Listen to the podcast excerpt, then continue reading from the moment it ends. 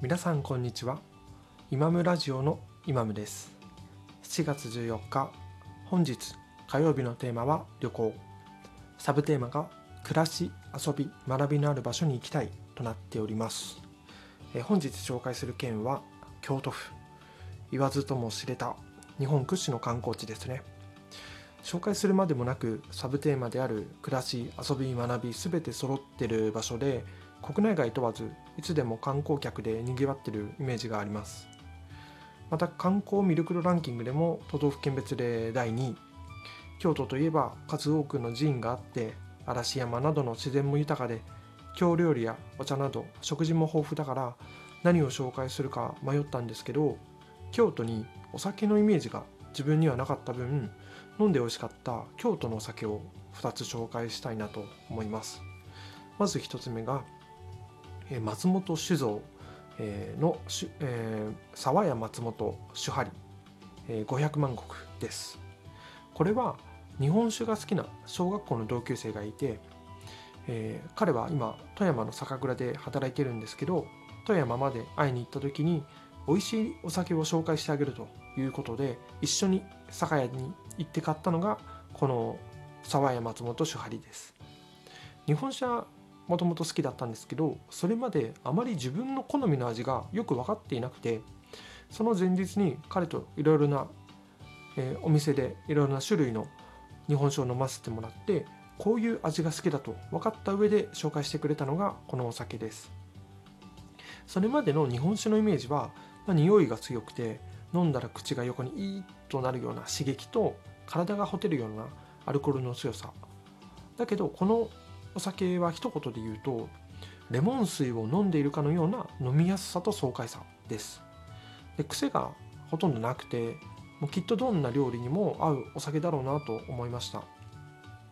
またパッケージのデザインも日本酒らしくないスタイリッシュというかスパークリングワインかのようなこのデザイン。で値段も一般的な日本酒の価格と変わらないのであのとてもコストパフォーマンスが良くておすすめの日本酒です。で2つ目に紹介したのが、えー、京都蒸留所の木の実、えー、京都ドライジンです。そもそもジンなんて黒の組織かジントニックしか知らなかったので、えー、ジンが何なのか全く、えー、知りませんでした、えー、これは友達のおさ、えー、お家でお酒を飲んだ時にこれはお高いから少しだけ飲ませてあげると言って飲ませてもらったのが木の実でした。まず香りがすごく良くてそこまで匂いの種類を嗅ぎ分けられるわけでない自分の嗅覚を持ってしてでもなんかこれは複雑ないろいろな匂いがするぞと分かるくらいまた香水でもこんないい香りする香水はないんじゃないかと、え思いました。で飲んだ量はそんな多くないんですけどもう味と匂いの印象ってもうとても強烈なものでした。で京都で生まれたジンというイメージがすごく伝わってくるような、まあ、1回でも味わったら取りつかれる、えー、忘れられない感じがねすごくします。でこちらは高級路線なので、えー、高価格帯なんですけどあの特別な日だったり特別な贈り物としても喜ばれそうなお酒だしまた一度飲んで味わった方がいいお酒だなと思います。で以上2つお酒紹介したんですけど、えー、最近すごく京都のお店でハマってるというかすごくよく行ってるお店があるのでそれも一つ紹介したいんですけど、えー、ソーソーというお店で、えー、こちらは新しい日本文化の創造をコンセプトに商品や商品を制作販売しているブランドショップです。これは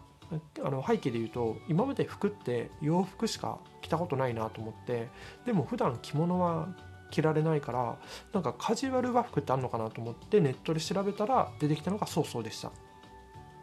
で京都が本店なんですけど東京の青山にもお店があるのでそちらのお店には東京に行く機会があるとついでに寄って買っていくことが多いです。初めはやっぱり初めて着る和服なのであの違和感があったりとかこれで歩くと目立つかなって考えたりしたんですけど何回か試着してるうちになんか生地がいつもと違うなとか和服って意外とちゃんと生活することを考えられて作られてるんだという気づきがあって今では普段着としてでもあのよく着てます。でまだ京都の本店のお店には行ったことないので京都に行く機会があったら是非行ってみたいお店だと、えー、個人的に思ってます。また、えサッカーのスタジアムで、え今年からサンガスタジアムバイ京セラが、えーこけら落としで、えー京都パープルサンガの本拠地となってますし、まあ、日本茶のお茶の種類もいろいろあるのでそれも味わってみたいから今一番行きたい場所どこですかって聞かれたら京都って答えるんじゃないかなっていうぐらい今京都にすごくハマってます。ということで今日は京都に関連ある紹介をしました。えー皆さん今日も一日お疲れ様でした。それではさようなら。